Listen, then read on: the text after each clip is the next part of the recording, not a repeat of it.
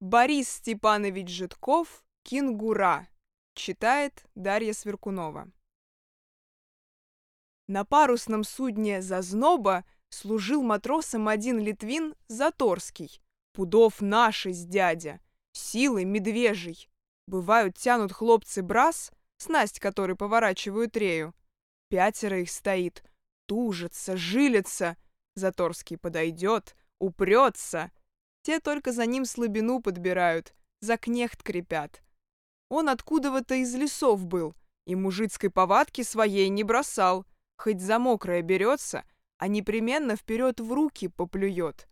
Ноги узловатые, как коренья, и ходит, будто за землю хватается. Так и гребет. Бить он никогда никого не бил.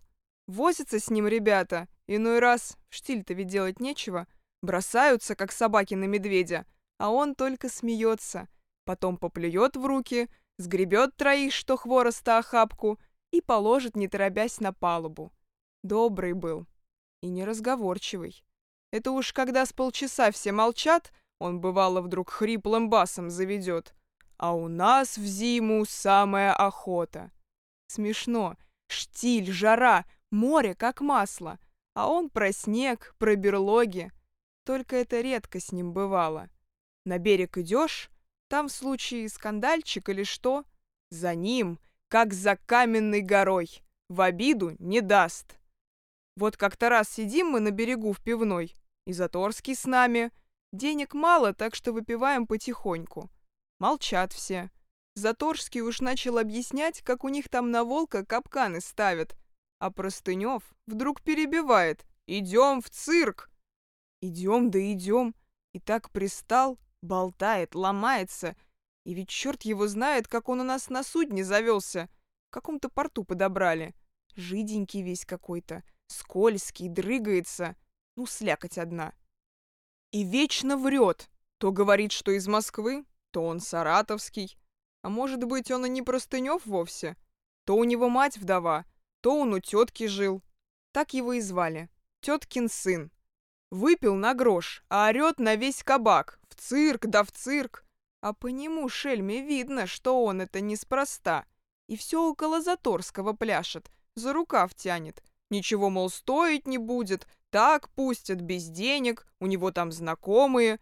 И крестится, и ругается, и это все у него вместе. Пошли мы, так он надоел. Знали, что врал. Так и оказалось. Заплатили. С разговором, правда, а все-таки заплатили. Сели, смотрим представление. Ну, как обыкновенно, лошади, клоуны. Наверху человек двоих в зубах держал. Заторский посмотрел. «Ну, — говорит, — ежели этот кусит!» И головой только помотал. Под конец музыка остановилась. Выходит человек в вязаной фуфайке, и с ним кенгура. В рост человека зверь, серой масти. На задних ногах, как на лыжах, стоит. Передние лапки короткие, как ручки. И на всех четырех лапах у него рукавицы шарами — и крепко к лапам примотанные ремешками. У этого, что его вывел, такие же шары на руках. Вышел распорядитель на середину и говорит, сейчас почтеннейшей публике австралийский зверь-кенгура покажет упражнения в боксе, редкие случаи искусства. И вот этот человек в вязанке, давай наступать на свою кенгуру с кулаками. Она живо заработала ручками, трах-трах, лап не видно — Хозяин отбивается, но, видать, она его не очень-то садит. Ученая. Всем смешно, все хлопают. Тут снова музыка ударила, и кенгура перестала драться. Опять выходит распорядитель, поднял руку, музыка остановилась. Вот, говорит, публика убедилась наглядно, как работает австралийский зверь кенгура. Желающие испытать свои силы могут вступить в бой без перчаток. Кенгура работает в перчатках. Если кто победит зверя, получает немедленно тут же 100 рублей деньгами. Весь цирк молчит. Слышно, как фонари жужжат. Вдруг слышу, есть желающий, здесь. Гляжу, это Простынев орет. Подплясывает, тянет Заторского за рукав.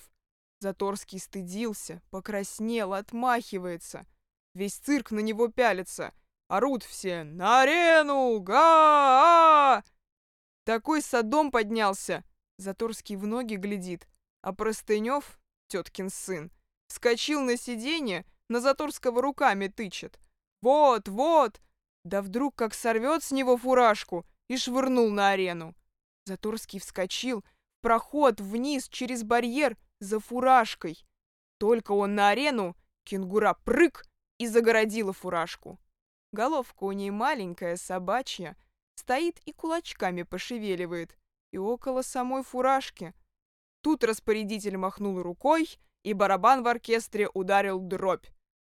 Заторский что-то кричит на кенгуру, ничего за барабаном не слыхать, а кенгура на него хитро так и зло глядит и все кулачками шевелит. Дразнит. Уперлась хвостом в песок. Хвост у нее мясистый, упористый, Твердо стоит, проклятая. Заторский на нее рукой, как на теленка, по-деревенски. Видно, отпугнуть хотел. Вдруг кенгура задней ногой, как лыжей, бах ему в живот. Да здорово! Заторский так и сел, глаза выпучил. Вдруг вижу, озверело лицо. Побагровел весь, вскочил, да как заревет быком. Куда твой барабан? Как рванется на кенгуру. Раз-раз, Сбил с ног из хвоста с этого, насел, весь цирк на ноги встал, и барабан оборвался, а Заторский и себя не помнит, где и что. Сидит на кенгуре и молотит, морду ей в песок вколачивает. Хозяин к нему? Куда тут? И распорядитель, и циркачи все вскочили. Еле оторвали. Поставили Заторского на ноги.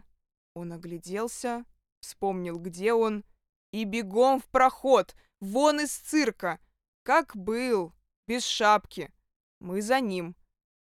Нагнали его на углу, а он отдышаться, отплеваться не может. Я ему, чего ты озверел-то?